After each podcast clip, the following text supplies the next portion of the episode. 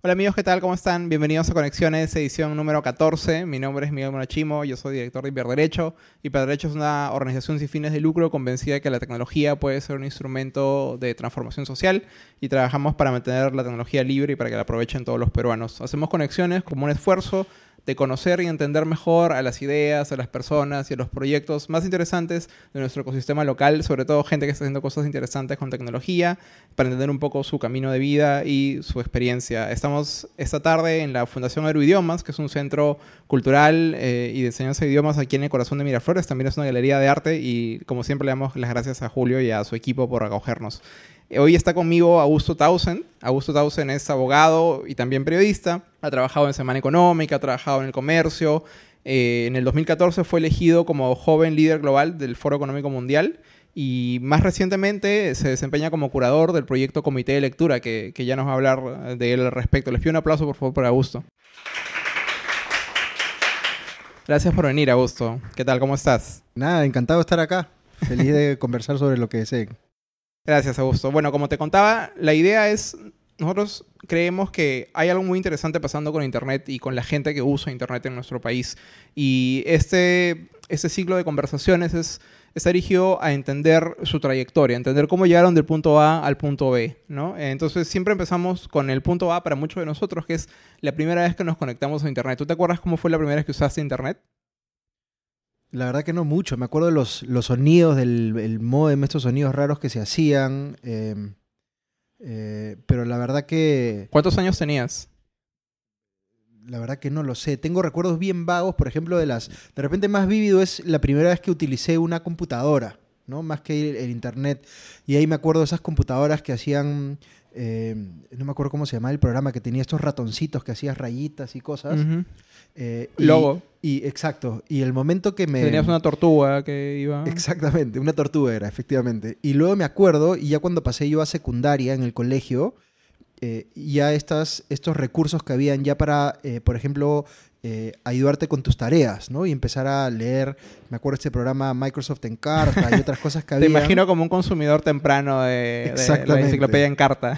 Yo era súper chancón, entonces este, siempre andaba ahí, digamos, este, buscando todas estas cosas. ¿Cuál era tu entrada favorita en Encarta? Uy, no me acuerdo, pero a mí me gustaba una parte... a ver videos también, me acuerdo. A mí me gustaba una parte que tenía un montón de, sonidos y tú podías hacer como un instrumento, un sonido, un instrumento, un sonido. Había como una biblioteca de sonidos que me parecía increíble. Efectivamente, y me acuerdo también también eh, los dinosaurios, eh, los temas de astronomía, todas eran cosas pues que uno no encontraba, digamos, este, eh, en las bibliotecas, en los colegios en ese momento, y todo era alucinante, ¿no? Y ahora pues uno lo ve como si fuese una cosa pues del pasado súper lejano, ¿no? Claro, y además probablemente ibas al colegio como a finales de los 90, una cosa así. Puede ser como en plena burbuja de las .com, ¿no? me imagino eh, toda la cantidad de marketing que les deben tratado de meter a los niños en esa época a propósito de la internet, ¿no? Un poco como ahora, ¿no? Como esto va a ser el futuro, chicos, ahora todos van a tener una .com. Esto, pero finalmente, eh, luego de tu paso por colegio decidiste estudiar Derecho. ¿Siempre, ¿Siempre tuviste claro que querías estudiar Derecho? Eh, en realidad no. En realidad yo quería estudiar eh, Filosofía, pero no fue una opción recibida entusiastamente en mi familia. Entonces entré a la universidad diciendo que iba a estudiar Derecho, como que pensando que...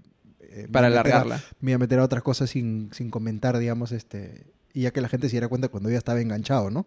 cuando ya tenías el pelo largo y este... una camiseta de Foucault. Pero, pero en, en letras, en la católica, tienes cursos introductorios de Derecho y me gustaron los cursos introductorios y luego vi que también me gustaba como que la filosofía del derecho, entonces tampoco lo veía como que tan alejado y finalmente dije, bueno, ya me meto a estudiar derecho.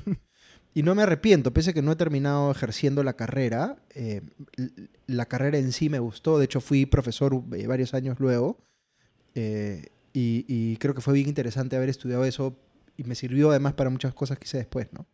Pero finalmente te, desempeñas como periodista y me parece que tu primer contacto con el ejercicio periodístico o con el bichito de hacer periodismo precisamente empezó en la Facultad de Derecho, ¿cierto? Sí, así es. Em, yo entré a formar parte de TEMIS, de esta asociación de estudiantes que publica, en ese momento publicaba una revista académica, eh, y lo que hicimos fue, justo en el momento que yo entré, eh, había un nuevo proyecto que era hacer enfoque de derecho, que era una eh, suerte de publicación más periodística que tratara de entender o aproximarse al derecho de la coyuntura, ¿no? De entender qué estaba pasando con las nuevas leyes, qué estaba pasando en los juzgados, qué nuevas cosas estaban eh, causando noticia en el ámbito jurídico. Eh, y ese fue un poco mi introducción al periodismo, ¿no?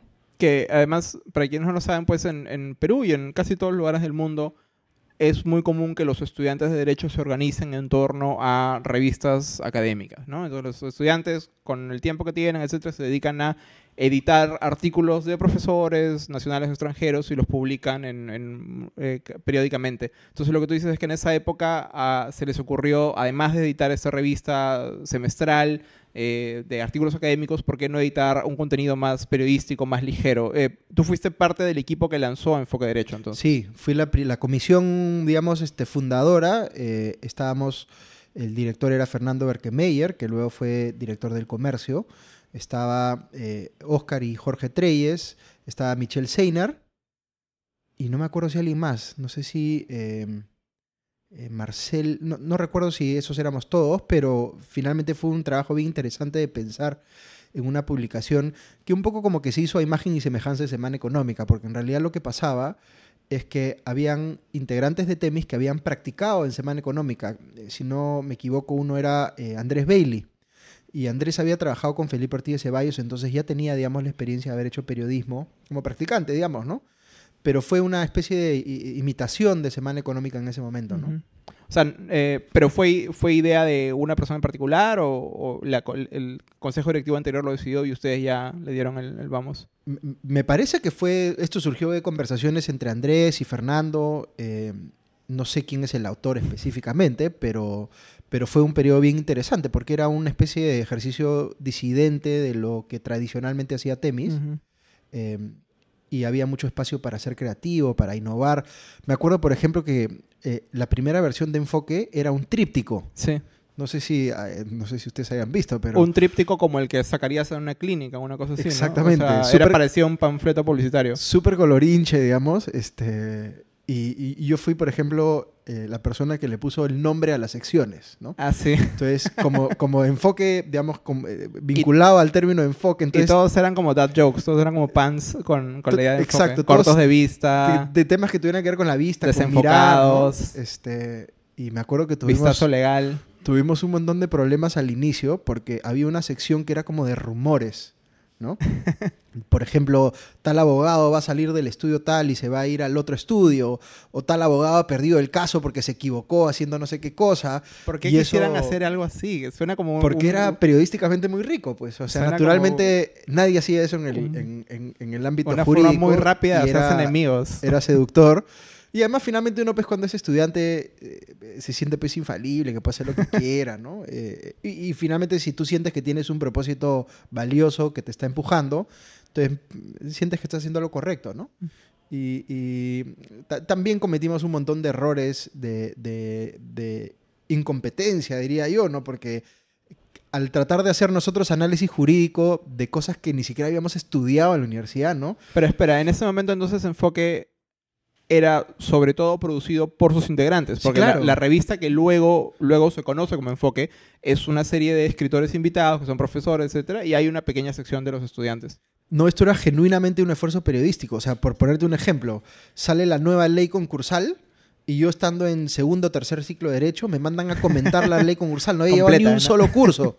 Entonces lo que tenía que hacer era ir a buscar a abogados especialistas en derecho ah, Tenías que reportearla, Y reportar, o sea, y, preguntarles, eh, eh, que me ayudaran de alguna manera a entender el tema, como hacen los periodistas, que por supuesto no son expertos en todo lo que, lo que escriben, eh, y empezar a escribir artículos producidos directamente por el equipo, como si fuese una reacción periodística. exacto. Que es algo que creo que se, abandonó porque era, era demasiado. Era... Es que naturalmente pues hacer eso es, es un trabajo, es un trabajo de fondo, uno tiene que estudiar, o sea, imagínate la cantidad de tiempo que nos gastamos preparándonos para hacer cosas que no tenían nada que ver con la universidad. O sea, no me iban a subir las, notas, no me iban a dar ningún premio, nada, ¿no? Entonces era puro amor al deporte, si se quiere, ¿no? Y luego ya a ser director de Enfoque, pero no sé en qué momento, estando vinculado a Enfoque, es que empiezas a practicar precisamente en Semana Económica. Lo que pasa es que yo me hice muy amigo de, Gonzalo Segarra, que luego pasó a ser eh, director de Semana Económica. Gonzalo me enseñó en la universidad un curso bien interesante que era un, eh, como un seminario de filosofía del derecho, justamente. Eh, y, en un momento él me pasa la voz para ir a, ser practicante y me gustó. Y la verdad que yo estaba en una especie de crisis exist- existencial porque había tenido unas experiencias siendo practicante en estudios de abogados que no me habían gustado, ¿no? Por ejemplo, una vez me mandaron a hacer un desalojo Wow. y, este, por supuesto, porque los abogados mandan a los practicantes a hacer el trabajo sucio, ¿no? Entonces me mandaron a hacer un desalojo en una quinta que iba a ser demolida para convertirse en una especie de centro comercial o algo. ¿Y tú qué edad tenías? Y yo tenía... 19, una cosa así. Sí, pues estaba chiquillo, ¿no? Y, y llego, toco la puerta y me abre una persona. Pero espera, ¿ibas tú solo? No creo. Sí, ibas, ibas con, la policía. procuradores, no sé. con policías, ¿no? Pero, Claro. Pero tú eras la, pero la- finalmente tú eras el que tenía que dar la el- cara. el, ¿no? interesado, claro. Este, y toco la puerta y me abre una señora que le acaban de amputar una pierna. Y me mira y me dice, llorando, ¿cómo me vas a desalojar de mi casa estando yo así, no? Y ahí dije yo, esto no es para mí. Este, y cuando entré a trabajar en Semana Económica, este, fue durísimo también, porque uno pues estudia Derecho y dice, pues yo debo ser pues una luminaria escribiendo, mira cómo escribo para mis exámenes, soy lo máximo, este, edito textos para Temis y no sé qué, y todos mis primeros textos en Semana Económica me los tiran por la cabeza, porque escribir para abogados es muy distinto a escribir periodísticamente, ¿no? Por ejemplo, cuando tú escribes eh, una- un texto legal, digamos, una denuncia o una contestación, lo que fuera, por lo general rematas hacia el final, ¿no? Vas construyendo tu argumento para que tu remate, digamos, sea el que finalmente genere ese convencimiento eh, respecto a tu posición. Pero en periodismo es al revés. En periodismo tú primero tienes que contar la noticia de manera muy directa y después elaboras, explicas el contexto, eh, das más detalles, ¿no? Entonces, eh, eh, cambiar ese chip me costó un poquito, finalmente eh, lo hice, pero fue interesante ese aprendizaje también, ¿no? ¿Te acuerdas cómo eran esos, esos primeros encargos? Porque además tú entraste como analista de una sección en particular o, o analista legal o algo así. como practicante hacíamos de todo, ¿no? Pero luego fui, tuve la suerte de ir pasando por distintas áreas, como me pasó también en el derecho, cuando eh, practiqué en estudios de abogados hice de todo, hice eh, laboral, minero, societario, Desalojos. corporativo, desalojos. Entonces aprendí bastante, tributario también, y, y trabajé con gente eh, de la que aprendí bastante, ¿no? Esto- Y en el periodismo de igual, o sea, pasé, eh, vi temas eléctricos, este, mineros, bancarios, este, regulatorios, eh, bastantes cosas, ¿no? Y eso, eso también me gustaba porque eh, finalmente el periodista tiene que saber como que un poco de todo, ¿no? Y entonces cuando terminaste la universidad finalmente decidiste continuar como periodista ¿no? y continuaste trabajando en Semana Económica. Sí, yo, yo tuve la suerte de, eh, de que en mi periodo por semana económica se me fueron abriendo oportunidades, ¿no? Y, y gente que en un momento dado, por ejemplo, era mi jefe, salía y se iba a hacer otra cosa y se abría esa posibilidad y justamente yo tuve eh, la posibilidad de eh, asumir ese rol. Eh, entonces fui desde practicante hasta jefe de redacción, hasta que me llegó también la, el ofrecimiento del comercio, de pasar a trabajar como editor central de economía en el comercio, ¿no? Finalmente te consolidaste como periodista económico mm, sin ser periodista ni economista. ¿eh? Sí, pero a mí me gustaba, a, ver, La gente te miraba Uno- mal. uno termina en la universidad, la, en la facultad de Derecho y mm, teóricamente no te especializas, ¿no? Pero yo en realidad, por, por interés, por inquietud, en lo que terminé especializándome es eh, en lo que le llaman public choice, ¿no? En análisis económico del derecho constitucional o de la política. Entonces sí estudié eh, bastante, eh, digamos, de economía. eh, y me sentí, y además estudié economía también en el bachillerato internacional en el colegio. Entonces, tampoco era que no tuviera las herramientas, ¿no? No era un experto, ni había, ni tampoco era, digamos, un especialista en la parte matemática de, las, de la economía, pero sí, digamos, este, entendía bastante bien cómo funcionaba, ¿no? ¿Y que, por, por qué te gustó esa, esa parte del, del periodismo? ¿Simplemente porque te gustaba la economía? ¿O, o- o qué, qué había en el periodismo económico para ti que no había en el derecho? Yo creo que eh, me gustaba el periodismo y circunstancialmente tenía que hacer periodismo económico porque el trabajo que me habían ofrecido y que yo había eh, aceptado era en una revista económica. Pero también veía muchas cosas legales, por ejemplo. Entonces, todo lo que tenía que ver con análisis regulatorio, nuevas leyes, cosas que pasaran que tuviesen implicancias legales, laborales, tributarias, etcétera, ese tipo de temas también los veía. Entonces, era una especie de extensión de mi paso por, eh, por enfoque, si quieres, ¿no?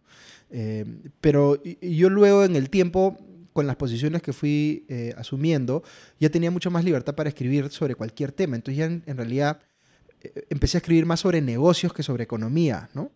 Y, al hablar sobre negocios entré a temas como, por ejemplo, eh, la innovación o eh, eh, la responsabilidad social de las empresas, ¿no?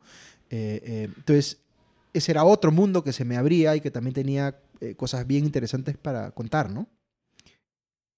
Yo también siento eso. Yo siento que finalmente muchas historias que hoy le interesan, interesan a nuestro medio, interesan a nuestro contexto, están teñidas por lo legal, ¿no? Y a veces pese a que hay tantos periodistas, tantos abogados haciendo de periodistas, muchas veces precisamente quienes terminan contando estas historias eh, no son necesariamente abogados o no se cuentan de la en términos legalmente correctos, ¿no? O sea, me llama la atención, tú que has trabajado tanto tiempo en redacciones, me imagino que has interactuado con, con, periodistas también que han estudiado periodismo. Yo siento que muchos de ellos a veces tienen un poquito de recelo para con nosotros los abogados, ¿no? Dicen, claro, acá viene un abogado más a quitarnos el trabajo, ustedes no estudiaron periodismo, esto. ¿Por qué crees que hay tantos abogados haciendo periodismo? A ver, eh, varias cosas, ¿ya? Em, lo que sí creo que es un problema, y no es específicamente un problema de los abogados, sino es un problema de gente que desde otras profesiones llega al periodismo, es que menosprecian el oficio, menosprecian la práctica, el ejercicio profesional, eh, eh, el ejercicio, digamos, que se obtiene un poco con la experiencia, ¿no? Del periodismo. del periodismo. Entonces llegan y como, como se sienten en dominio de una... Eh, de un campo de, digamos, del conocimiento, que puede ser el derecho, como decía, o cualquier otro, creen o se sienten más de repente que un periodista, ¿no? y eso es, una, eso es un error gravísimo, porque inclusive en el derecho, eh, eh, yo creo que es mucho más valioso lo que se aprende en la cancha que lo que se aprende en la universidad. Eh, y yo he aprendido a valorar muchísimo en mi paso por el periodismo a la gente realmente de oficio que se ganó, digamos, sus merecimientos en la cancha. desde los redactores hasta, por ejemplo, los fotógrafos o los editores. Mucha gente que cumple roles distintos en una redacción y que todo el mundo aporta y que hay que saber valorar uno por uno, ¿no? Y, finalmente yo hoy día compartía justo en, el comité de lectura un artículo sobre la humildad intelectual. Yo creo que los abogados no les enseñan mucho de humildad intelectual en las, en las aulas, pero es bien importante ser bien consciente de aquello que uno no sabe. Y esa es una de las principales cosas que un periodista siempre tiene bien claro. Eh, tú no eres, eh, como periodista muchas veces eres como todista, ¿no? Tienes que saber, como decía, de todo un poco. Y cuando te aproximas a un tema que no conoces, tienes que tener cierto nivel de humildad intelectual para realmente tratar de entender qué es lo que está pasando. Porque es bien fácil, como ahora pasa mucho con los opinólogos, este, que le llaman en las redes sociales, que quieren saber de todo y pueden opinar eh, solventemente o piensan ellos que pueden opinar solventemente sobre casi que cualquier tema que aparece en la discusión pública. Y eso no es verdad, ¿no? Eh, lamentablemente estamos viviendo una época en la que se ha perdido el respeto por la opinión de los especialistas. Y mucha gente, por ejemplo, que tiene un problema médico, en vez de ir a pedir una opinión a un médico, pide una opinión a cualquier persona eh, que es su contacto en Twitter o en Facebook, ¿no? Este, y eso es un poco absurdo. Eh, entonces yo creo que hay que, hay que empezar a, eh, hay que valorar mucho del periodista ese, e, e, esa disposición, eh, digamos, a tener humildad intelectual y a querer aprender, ¿no? que, yo creo que es algo que en el periodista es valioso, pero es valioso realmente en la mayoría de profesiones, ¿no? Este eh, conocimiento de tus propias limitaciones y al mismo tiempo el aproximarte con inocencia a un tema, decir, bueno, todavía no tengo una opinión formada al respecto, quisiera saber más sin necesidad de, de aprender. Pero a mí lo que me pasa a veces, a veces cuando que interactúo con, periodistas, me pasa lo contrario. Me pasa que a veces siento que el periodista ya sabe lo que quiere escribir y quiere que yo le dé exactamente esa cita que justifique lo que, la opinión que él ya tiene, él o ella ya tiene formada. Ese es un mal periodista, claramente, ¿no? Este, y, no niego que ese sea el caso, eh, eh, que esos casos sean bastante más frecuentes de lo que debieran. Eh, yo creo que es un mal de nuestros tiempos, ¿no? Eh, lo, que, lo que termina pasando, nuevamente aludiendo al tema de las redes sociales, es que uno puede decir cualquier pachotada en Twitter y va a encontrar un número de repente no tan pequeño de gente que va a darle like o va a retuitear o, va a celebrar, digamos, esa pachotada. Entonces, eh, eh, como todos los likes valen igual, ¿no es cierto? Este, eh, mucha gente que está, eh, eh, digamos, este, eh, diciendo cosas extremas, finalmente encuentra audiencias y por tanto eh, eh, esos discursos empiezan a tener cierta relevancia, por ejemplo, en medios tradicionales. O sea, eh, el discurso extremo de las redes sociales salta a, a las portadas de los diarios, cosa que antes hubiese sido imposible, ¿no? Y yo, por supuesto, soy, habiendo sido periodista, completamente contrario a la censura, pero sí creo que la gente debe ser muy consciente eh, de que no todas las opiniones tienen el mismo valor, ¿no? De que hay gente que sabe de lo que está hablando y que esas opiniones hay que, sobre, hay que ponderarlas en ese sentido, ¿no?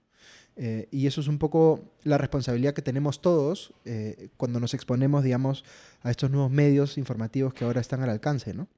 Y habiendo tantos abogados ejerciendo el periodismo, dando vueltas por redacciones, no obstante, yo siento que la tradición del periodismo legal, o sea, del periodismo que se hace sobre derecho, de la crónica judicial, que en esta época, además, eh, Justicia TV, los audiencias, etcétera, todo el mundo se muere por saber. Yo creo que va en muere, ¿no? O sea, hay muy pocas, muy pocos periodistas en Perú entrenados en la cancha para cubrir ese tipo de noticias, con, con fuentes, etcétera. Sí, eh, yo creo que es parcialmente cierto. O sea, yo.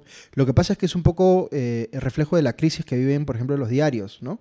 Que antes tenían gente que podían tomarse el lujo de que se especialice mucho en un tema. Y había gente que hacía efectivamente judiciales, ¿no? Está especializada en, el, eh, en cubrir el ámbito judicial y eso ya no ocurre tanto así. Pero por otro lado, lo que sí podrías decir es que el gran tema periodístico del último año es la corrupción.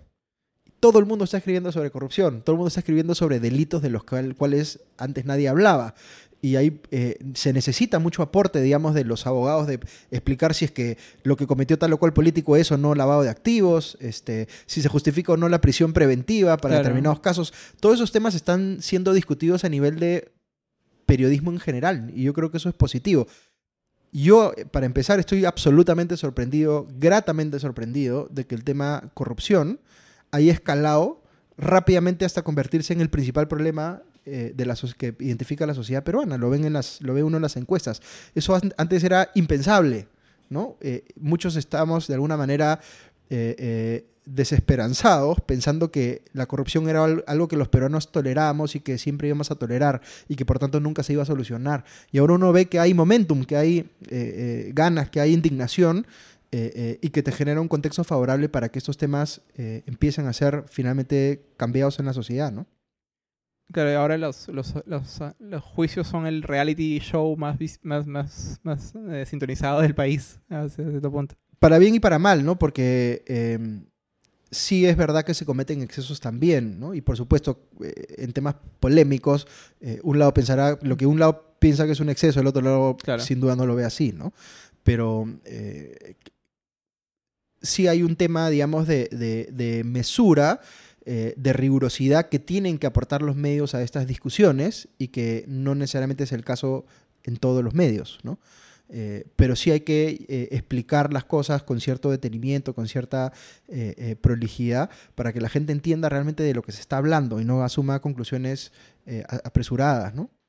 Hablemos un poco más de lo que tú has encontrado, de semejanzas diferencias entre el quehacer jurídico y el, y el quehacer periodístico. Tú eh, hablabas mucho del lenguaje y decías cómo el lenguaje plano, el lenguaje sencillo, el no esconder la pelota al momento de hablar, es algo tan eh, valorado en el periodismo, pero que parece que se olvida en el derecho, ¿no? Pero, y, y no es porque el derecho premie el lenguaje enrevesado tampoco, ¿no? O sea, mientras más difícil uno habla, es más difícil que te entienda la contraparte, que te entienda el juez o el árbitro. Esto, ¿no crees que igual hay un montón que los abogados, incluso si no, nunca quisiéramos escribir en ningún periódico, podríamos aprender también de eso? Ahí me parece que lo que pasa es que hay una especie de relación entre eh, el lenguaje enrevesado, digamos, y la percepción de estatus. Y pasa tanto en el derecho como en el periodismo, porque si tú te fijas, también hay eh, articulistas que escriben de manera súper enrevesada, súper este... Nosocomio, ¿no? Galeno, en Entonces, aparente estado de ebriedad. Claro, el, el clásico ejemplo, ¿no? El eh, eh, dantesco incendio, ¿no? El, el oxiso. frases que siempre se repiten, ¿no? En la prensa, igual en el derecho. Y, y la gente tiene la percepción de que mientras más así hable, entonces como que son eh, van a ser percibidos como que fueran mejores en su, en su profesión y no, no, claramente no es el caso. ¿no? Es mucho más grave en el caso de los periodistas, cuya función principal es comunicar, que en el caso de los abogados.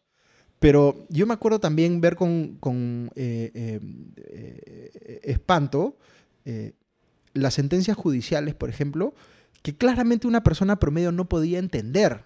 Tú lees una sentencia judicial para que te hagan justicia a ti, en tu caso. Quieres entender qué te están diciendo.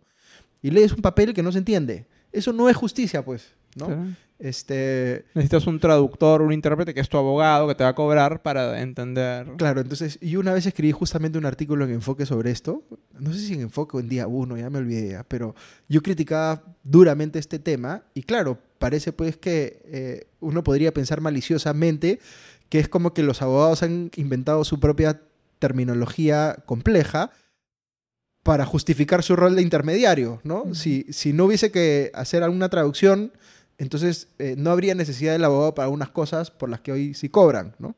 Entonces, eh, hasta por una cuestión de responsabilidad social, creo que deberían ser conscientes y, eh, entender que su trabajo es comunicar bien también, ¿no? Y no tienen ninguna necesidad de hacer estos, eh, eh, escribir de esta manera tan difícil de entender, ¿no? Y yo siento que a veces hay hasta un círculo vicioso, porque como estudiantes de Derecho nos formamos leyendo sentencias judiciales, leyendo sentencias de los tribunales, etcétera, que están escritos de esa manera. Entonces cre- crecemos entendiendo que el derecho se escribe de esa manera, que se escribe todo con puntos y comas, que se escribe sin nunca presionar enter, que esto, que se escribe a veces todo en mayúscula sin que nadie sepa por qué, esto con todas estas frases, además entendiendo, mal entendiendo que mientras que un juez al momento de dictar sentencia tiene que agotar todas las posibilidades de un argumento, tiene que dejar tranquilos a todas las partes, etcétera. Un abogado cuando escribe tiene que tratar de convencer más que de quedar bien con todo el mundo.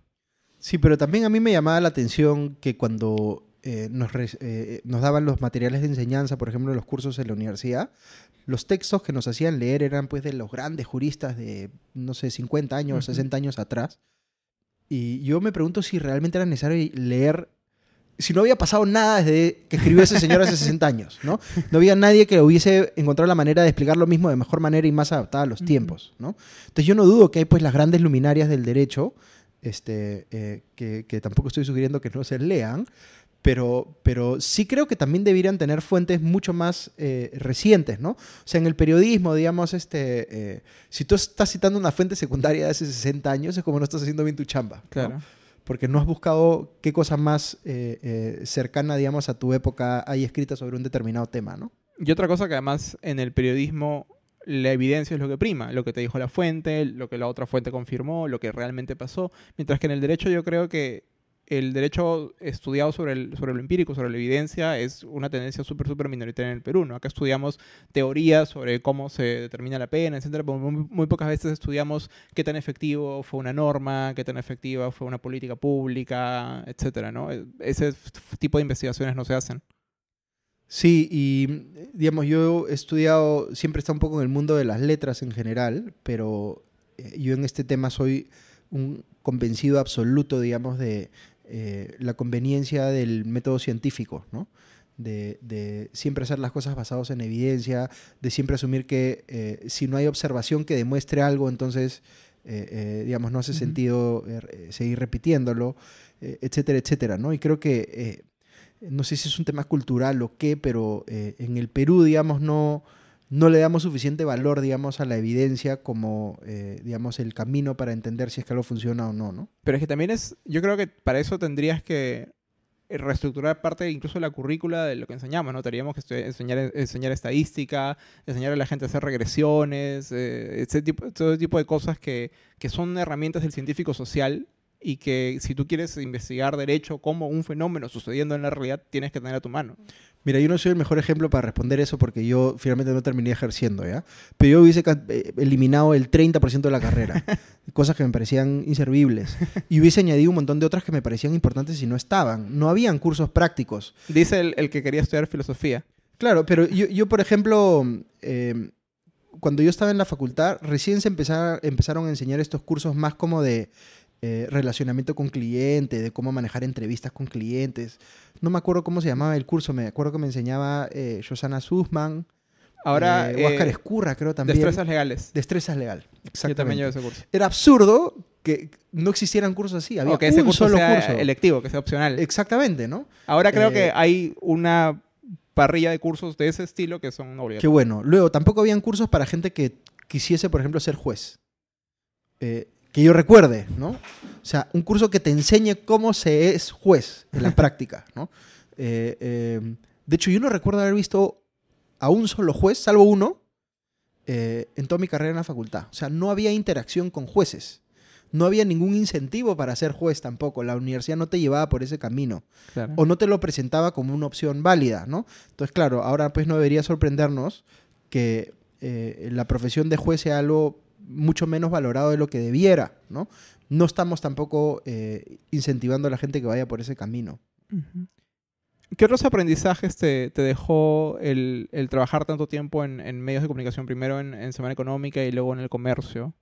Eh, para, digamos, ¿qué aprendiste de ti como, persona formada en leyes y luego como periodista?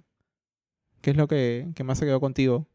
Porque yo tengo la impresión de que ahora que ya no estás trabajando en un medio de comunicación, igual como te ha quedado ese bichito, ¿no? Y, y quieres, ahora vamos a hablar de comité de lectura, pero te ha quedado la, la pasión por continuar informándote y por continuar informando. Yo, yo creo que lo, lo principal, y no diría que es algo que me ocasionó el periodismo, sino algo que me potenció el periodismo, eh, es esta obsesión, esta curiosidad, digamos, este, impenitente por aprender, por saber más cosas, ¿no? Eh, eh, por leer y sentir que estás aprendiendo eh, al ser expuesto a ideas que antes no conocías, ¿no? Eh, ahí, eh, hace poco conversaba con alguien y, y yo le decía algo así como que a veces me pasa que, por ejemplo, leo un artículo sobre un tema y digo, wow, qué buen artículo, esta persona tiene razón. Y luego, luego, luego leo otro artículo de otra persona y digo, wow, este artículo también está muy bueno. También, también parece que tiene razón. Y el primero ya no me parece que tenía tanta razón como creía originalmente. Y luego leo un tercero y nuevamente cambia mi opinión. Entonces, yo creo que una cosa eh, em, que el periodismo me enseñó es estar siempre abierto a, ser convencido eh, eh, por alguien más con alguna idea a la cual no haya sido expuesto. Cuando, cuando me parece que en el derecho eso no, no se te enseña con tanta claridad y más bien como que lo que se promueve es que la gente tenga como que opiniones muy firmes y siempre defienda lo suyo. Porque es un signo de debilidad tener dudas, ¿no? O sea, Exactamente, ¿no? Y, y- y si vamos a la política, por ejemplo, yo recuerdo tantos casos de políticos eh, que en sus obituarios este, eh, se escriben cosas como fue un político muy consecuente, ¿no? Como diciendo es una cosa valiosa que este señor siempre haya defendido lo mismo. que, que haya pensado lo mismo desde que tenía 18 hasta que tenía 70. Claro, entonces eh, eh, eso pasa porque es- el default es pensar que los políticos son hipócritas. Entonces decir que alguien defiende lo mismo es, es, es como una virtud. Pero, pero tampoco, pues, o sea, eh, eh, justamente lo que pasa ahora, yo siento en el Perú y en el mundo en general, es que la gente no está dispuesta a reconocer cuando no tiene la razón. Y entiende las discusiones públicas como un ejercicio, como un juego de suma cero, ¿no? Entonces lo que uno gana es lo que el otro pierde. Entonces la lógica del debate público para estas personas que ven las cosas así no es acercarse a la verdad, sino es ganarle al otro con cualquier medio posible, ¿no? Mm. incluyendo descalificaciones, ad hominems, etcétera, ¿no? Y hemos perdido esta visión de la discusión que eh, eh, creo que es el Nobel eh, Daniel Kahneman que califica como colaboración adversarial, ¿no? Entonces, estás en una lógica adversarial porque estás finalmente confrontando con otra persona, pero el objetivo es constructivo, es colaborativo, es quieres llegar a la verdad conjuntamente, porque si en un debate se llega a la verdad, ambas partes están mejor, ¿no es cierto? Eh, esto que enseñan, eh, digamos, en los cursos de análisis económico del derecho para las transacciones comerciales, aplica también para las transacciones de ideas, si se quiere. ¿no? Para las discusiones de ideas, ¿no? Y eso no lo tenemos en el Perú, lamentablemente, ¿no? Eh, y hablemos de, de tu proyecto más reciente de comité de lectura. Cuéntanos de qué se trata. ¿Es un comité de verdad? ¿Es como un comité...? Es como, un- bueno, yo, este, yo cuando salí del comercio y me fui a trabajar al sector privado, donde pude hacer cosas alucinantes, porque eh, solamente para explicar... El eh, comercio eh, también es del sector privado. Eh, sí, pero digamos que la prensa siempre se siente como que al margen, ¿no? Es como que el, el testigo que ve desde afuera, ¿no? Pero mm, cuando me fui a la empresa, digamos, este, privada, estuve trabajando en un grupo empresarial grande, como cuatro años, yo lo que quería al dejar el periodismo en ese momento era pasar como que a la cancha, ¿no? Había estado un montón de tiempo diciendo desde mi, eh, eh, digamos, este púlpito qué cosa creía que la gente debía hacer y eh, en algunos casos con cierto nivel de frustración al sentir que las cosas que yo creía que debían hacerse no se hacían. Entonces quería pasar a ver qué posibilidades tenía yo de lograr esos cambios en la realidad y afortunadamente tuve la suerte de participar en un montón de temas que para mí eran importantes, ¿no? moviendo cosas que tenían que ver con fortalecer la institucionalidad en el país, con promover la innovación, sobre todo la innovación social, ¿no? generar eh, impacto desde la empresa, eh, eh, para digamos, entender que la empresa es un agente de cambio que impacta mucho más allá digamos, de solamente enfocarse en generar digamos, este, utilidad, etcétera, etcétera. Eh, y hice, hice eso bastante, digamos, en el sector privado y me sentí bastante satisfecho con eso. Eh, pero los problemas que yo quería solucionar eh, desde el sector privado tampoco se pueden solucionar desde el sector privado. son problemas multiactor, digamos, como le llaman, ¿no? Multi-stakeholder. Eh, son problemas que quien quiera solucionarlos tiene que tener la capacidad de convocatoria y la legitimidad suficiente como para hacer sentar en la mesa a gente de ámbitos muy diferentes para que se pongan de acuerdo en cosas que por lo general les resulta muy difícil ponerse de acuerdo. Entonces, yo salí del comercio y entré al sector privado, pero no quería perder de alguna manera mi capacidad de influir en que ciertas discusiones se den y que la gente que esté en posiciones de liderazgo se diera cuenta que había, temas que ah, merecía ser discutidos. Entonces creé este eh, grupo cerrado en Facebook al que invité a mucha gente eh, importante, digamos, del sector, eh, sobre todo el empresariado. Y lo que hacía yo era, les suministraba artículos sobre temas que yo creía que eran relevantes para motivar una discusión alrededor de esos temas y ponerlos en relevancia y propiciar que estuvieran, eh, que fueran puestos en la agenda pública. Y eso lo hice como hobby todo el tiempo que estuve, digamos, trabajando eh, en la empresa, ¿no? Eh, y se fue convirtiendo en un hobby bastante exigente porque me hacía trabajar de madrugadas y demás, pero me encantaba. y la gente empezó a valorarlo y ya se convirtió en un esfuerzo en el que no era yo el único que ponía contenido, sino todo el mundo ponía contenidos y fui sumando gente y gente, o sea, ya no eran solamente empresarios, ejecutivos, sino eh, abogados, este, eh, educadores, economistas, eh, publicistas, todo, ¿no? Entonces... Y en ese momento era un grupo de Facebook, nada más. Era solamente un grupo de Facebook. ¿Qué llegó a ser? Hoy, tiene ese grupo como unas 1200 personas. ¿Y cómo logras filtrar el ruido? O sea, ¿cómo logras meter la civilidad en, en tanta gente? Bueno, porque si tú estableces las condiciones de contexto adecuadas, la gente no se pelea. Y estamos hablando también de gente que entiende que esto tiene un propósito, y el propósito justamente es debatir alturadamente. Entonces, eh, eh, han habido algunos incidentes muy remotos, eh, pero que rápidamente la gente misma, digamos, este, se ha dado cuenta cuando va, se ha pasado de la raya y ha, y pedido disculpas y tal, pero la verdad que ha sido algo casi insignificante, ¿no? y, finalmente lo valioso de eso, como les decía, es que ya no soy yo el que produce contenido, sino es una comunidad de gente que está desafiándose intelectualmente constantemente, ¿no? Pero por ahora, para que nos entienda quien, quien no ha escuchado hablar del proyecto, Comité de Lectura es, tú dices producir contenido, pero realmente lo que se produce es eh, una selección de lo que sea que está escrito en Internet, las cosas más interesantes. A menudo me da la impresión de que ustedes tienden a el contenido de formato largo, los no, no necesariamente el titular, sino artículos de, de, mil palabras a dos mil palabras, un poco más. Eh, de, cualquier tema, eh, y lo comparten con su audiencia. Sí, pero lo valioso ahí es, bueno, además de lo interesante que pueda resultar eh, cualquiera de los contenidos que se comparten, es la discusión que se fomenta alrededor de esos contenidos, ¿no? Em, y ahí hay mucho eh, valor, digamos, en las ópticas diferentes que traen, como es un grupo bien diverso, digamos, que puede traer cada quien a una discusión determinada, ¿no? Y yo me encuentro muchas veces defendiendo puntos eh, con gente que tiene opiniones radicalmente contrarias, ¿no? Y teniendo discusiones con argumentos muy sólidos de ambos lados, ¿no? Y es justamente lo que queremos eh, eh, eh, motivar, que es, hay discusiones que requieren, pues, conversaciones densas, complejas, con mucha evidencia, y esas conversaciones es muy difícil tenerlas, digamos, en el día a día, ¿no? En ¿Y las redes sociales. ¿Y tú crees que es parte del éxito que sea un grupo cerrado y que sea un grupo de gente validado por, por ti o por un, grupo. O sea, ¿lo ves funcionando en un espacio completamente abierto? Es que la idea de que sea un grupo cerrado al, inicio era dar ese, eh, generar ese espacio donde hubiese cierto nivel de seguridad y la gente supiera eh, que habían ciertas reglas, por ejemplo, ¿no? Como la famosa regla de eh, Chatham House Rules, ¿no? Que lo que te dice es,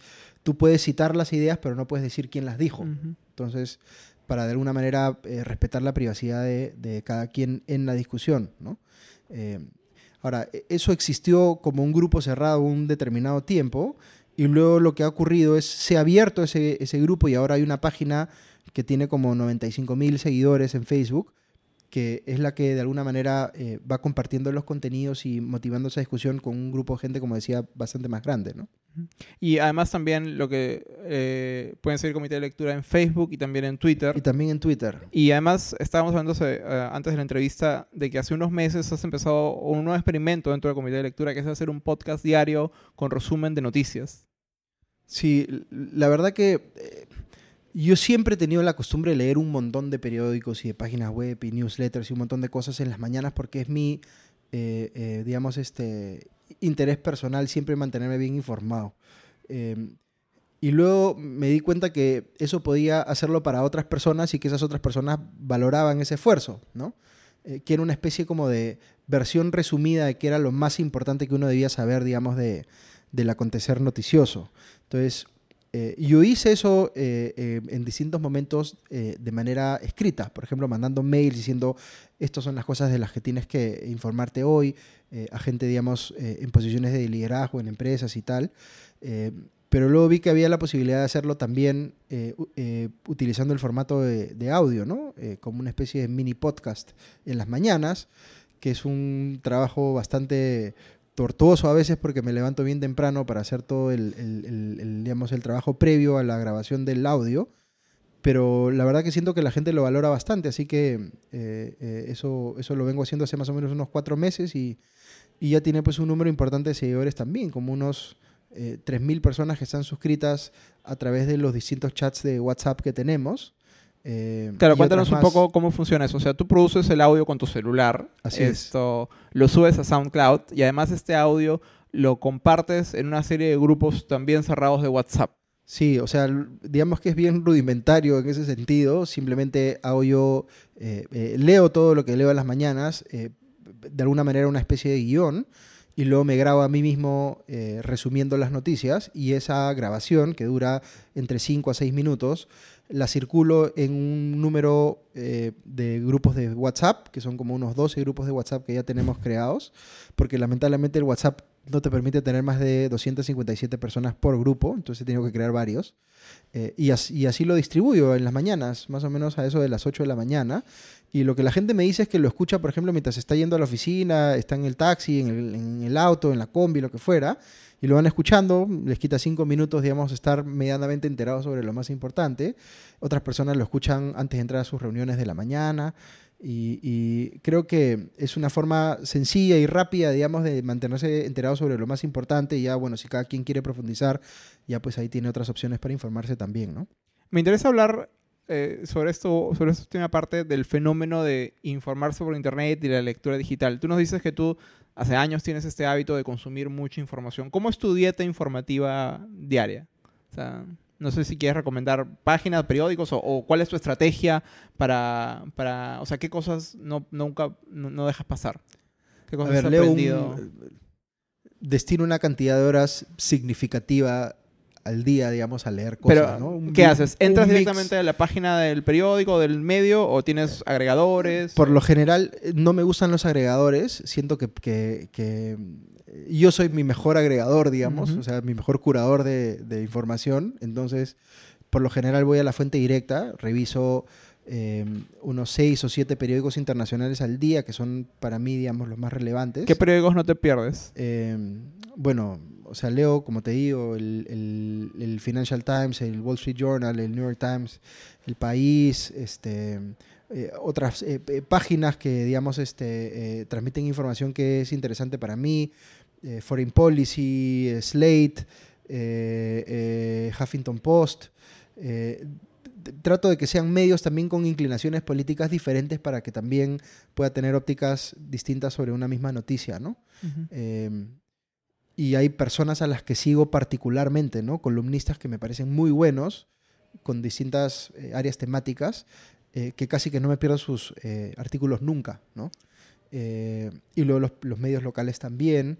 Hay un montón de eh, newsletters que recibo al día y que voy eh, peinando para ver qué cosa interesante puede haber por ahí que me interese, pero por lo general voy viendo cosas y voy cliqueando y se van abriendo pues millones de tabs en, mis, este, en mi browser y, y- y me va generando bastante satisfacción ir cerrando esas páginas viendo qué cosa me ha gustado y qué cosa no, ¿no? Y lees todo en digital.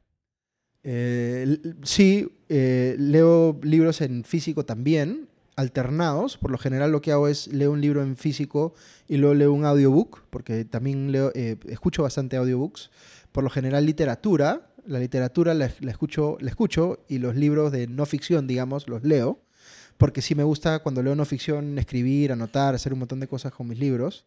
Em, eh, pero ahora he descubierto pues este placer también de los audiobooks que es diferente, pero es bien bacán porque es como, es como, no sé, como una radionovela, como ir al teatro, es, es diferente. Claro, porque no es una, para quien nunca ha escuchado un audiobook, no es necesariamente una persona leyendo en voz alta un libro, sino cuando se trata de ficción a menudo están actuados, entonces pueden haber efectos de sonido, voces, puertas que se abren, se cierran, etcétera. Entonces Sí. es- hay toda una producción de audio detrás de un audiobook de, de, de, de ficción.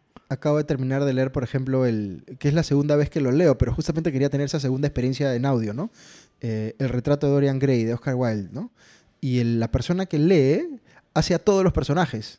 Ah, wow. Y e- es un actor eh, con una versatilidad increíble porque es todos los personajes a la vez. Yo no sé cómo hacen para grabar los audios, no sé si los hacen por partes o todo de corrido, pero esa persona tiene que tener un talento alucinante como para pasar de un personaje a otro y cambiar la voz eh, eh, de esa manera, ¿no? Y de verdad es una experiencia diferente, eh, con sus pros y sus contras, sin duda, ¿no? ¿Qué usas para escuchar ah, audiolibros? ¿Audible? Sí, Audible. Sabes que además, supuestamente, la industria de los audiolibros le está dando trabajo a un montón de actores desempleados. Porque es un trabajo que, así como tú te grabas en tu casa, los actores pues, les mandan el texto y ellos lo graban en closets, etcétera, en diversos lugares de, de donde sea que están viviendo o trabajando. Y es como una fuente de ingresos adicional para ellos. Es, es, Estupendo, una prueba más de que los cambios tecnológicos eh, recortan empleos pero crean otros, ¿no? Hace poco leía a alguien, leí una columna que, que sintonizó mucho con algo que yo estoy sintiendo, que, que decía que de repente el que hayamos llegado a este punto en el que tenemos acceso a noticias todo el día, todo el tiempo, todo el tiempo titulares, todo el tiempo nuevas cosas que pasan, genera en nosotros una ansiedad para la que no estamos, para la que no hemos sido entrenados como, como seres humanos y que mucha gente no puede estar reaccionando mal a ella. Creo que es correcto. A, a mí lo que me pasa es, siento que todo el día se muere la gente, por ejemplo, ¿no? Porque siempre tú entras a un medio y ves este, a- a- a- hoy día creo ayer, ¿no? Se murió el actor este que salía en Beverly Hills, ¿no? Se murió el cantante de The Prodigy, se murió no sé quién. Mona Entonces, de quién manda a quién. Claro, entonces antes uno no era consciente que la gente se moría todo el tiempo. Por supuesto que la gente se moría todo el tiempo, pero ahora está como que en tu cara todo el día, ¿no? Este, eh, eso puede ser un poquito.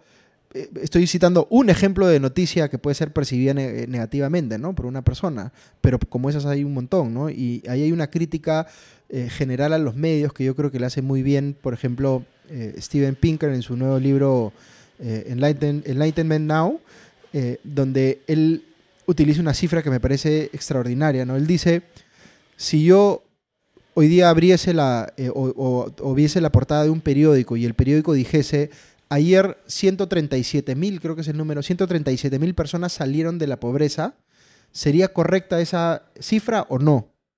Y la verdad es que sí es correcta. Si uno divide el número de gente que en el mundo sale de la pobreza al año, es como 137 mil por día, ¿no?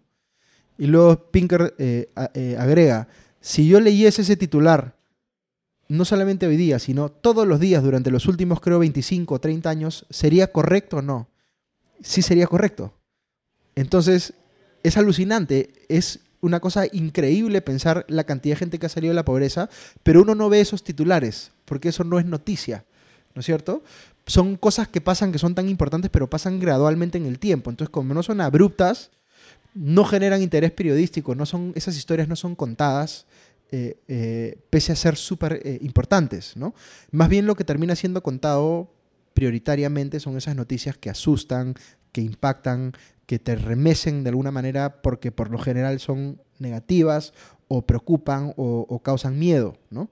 Este, hoy día salió, por ejemplo, eh, publicado un eh, estudio que han hecho súper ambicioso en Dinamarca que habla sobre eh, eh, eh, la relación entre las vacunas eh, y El el, autismo. autismo. ¿no? Durante muchísimo tiempo ha habido esta teoría de que las vacunas causan autismo y esta teoría anda circulando por una serie de eh, medios y la gente cree que eso es correcto.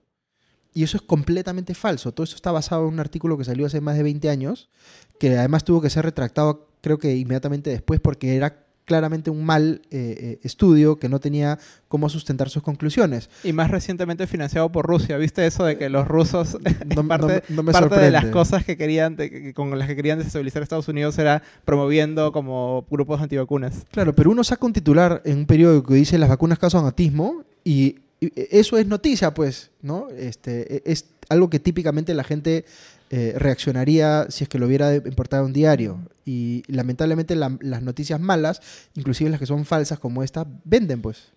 La última pregunta que quiero hacerte, Augusto, es, tú que tienes esta pasión por constantemente estar informado, por constantemente eh, eh, buscar información nueva y aprender, ¿cómo logras equilibrar tu pasión por, por leer por, ah, por- o, o- tu trabajo que te requiere de concentración con este flujo constante de información? Yo lo que experimento y también lo experimentan muchos amigos y amigas mías es eso, ¿no? que a veces estamos muy perdidos en, en el segundo, en la noticia del segundo, y eso está destruyendo nuestra capacidad de concentrarnos en actividades de más largo alcance, de más largo aliento, como sentarte media hora, una hora a leer un libro o eh, a escribir un informe sin que nada te perturbe por un par de horas. Eso se siente como una bendición. El día que te pasa eso, sientes que, que, no sé, salió el sol, porque realmente se siente como algo muy raro en, la época en la que vivimos.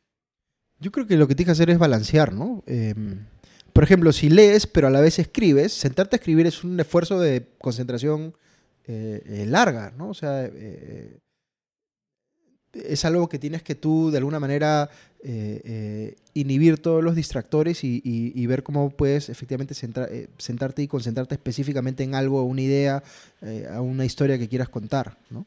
Eh, eh, yo sí encuentro mucho valor en balancear eh, entre leer cosas en long form, como le dicen, ¿no? artículos largos o libros, eh, y leer cosas más cortitas, ¿no?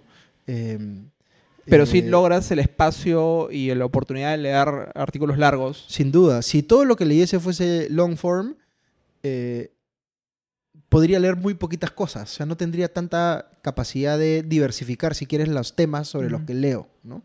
Entonces yo creo que tiene que, tiene que haber un, un balance. Lo que sí no me gusta es que ya hay algunos eh, medios que han caído al extremo de escribir eh, eh, ya versiones demasiado cortas que en realidad no te transmiten nada. Eh, y eso creo que es el problema, por ejemplo, de los medios tradicionales en sus páginas web. Uno de los problemas que tienen los medios tradicionales en sus páginas web, que es escriben artículos que no te dicen nada. Entonces, para eso mejor que ni contraten gente, o sea, no tiene ningún valor.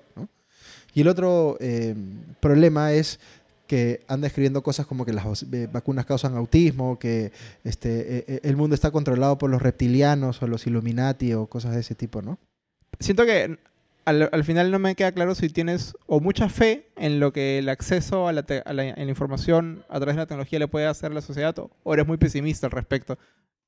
Es que son las dos cosas. Eh, uno es este, un poco hechura de su tiempo, ¿no? O sea, ahora tienes acceso a un montón de cosas eh, y eso es bueno, indudablemente, ¿no? Eh, y luego también tienes acceso a un montón de cosas que son porquerías. Eh, y el esfuerzo que yo siento que hago un poco en el comité de lectura para la gente que lo valora es curarte esa basura y encontrarte esas agujas en el pajar. Porque sí hay cosas extraordinariamente buenas escritas que eh, yo ando buscando todos los días. Y a las, ¿no? que, a las que acceder hoy es más fácil que nunca en la historia. Sí. eh, hay algunos sitios donde sí es necesario, por ejemplo, eh, tener cierta eh, eh, membresía, suscribirte a determinados medios. O sea, hay medios que sí tienen eh, firewalls y no, no puedes compartir cosas que son valiosas. Pero hay un montón de contenido que es completamente abierto en la web y es cuestión de buscarlo, de saber dónde, dónde buscarlo. Y yo ya afortunadamente tengo bastante práctica haciendo eso porque lo hacía para mí, hasta que me di cuenta que otra gente también valoraba que este, eh, eh, les curara ese contenido a ellos también, ¿no? Genial. Y bueno, justamente hablando de eso, Augusto, para cerrar la entrevista, ¿cómo podemos seguir tu trabajo? ¿Cómo podemos eh, estar al día con las cosas que hace Comité de Lectura y precisamente eh, que nos ayudes a filtrar toda la señal dentro de todo este ruido? Em, bueno, pueden seguirnos en nuestras cuentas en redes sociales. Estamos en Twitter como eh, arroba comité de lectura. En Facebook también estamos como comité de lectura. y si quieren recibir las noticias que circulamos vía WhatsApp, eh, también nos pueden, eh, eh, digamos, contactar a través de las redes sociales y nos pasan sus teléfonos y nosotros con mucho gusto los sumamos para que reciban nuestras noticias por ese lado. Y estén atentos a las cosas nuevas que van a venir porque vienen, vienen bastantes cosas nuevas también. Genial, muchísimas gracias Augusto. Un aplauso por favor para Augusto. Y bueno, a, a nosotros nos pueden seguir también en Spotify, YouTube, iTunes, no sé, donde sea que la gente escucha podcast, ahí pueden escuchar conexiones. Nos vemos el próximo mes con otro invitado y otra conversación. Gracias.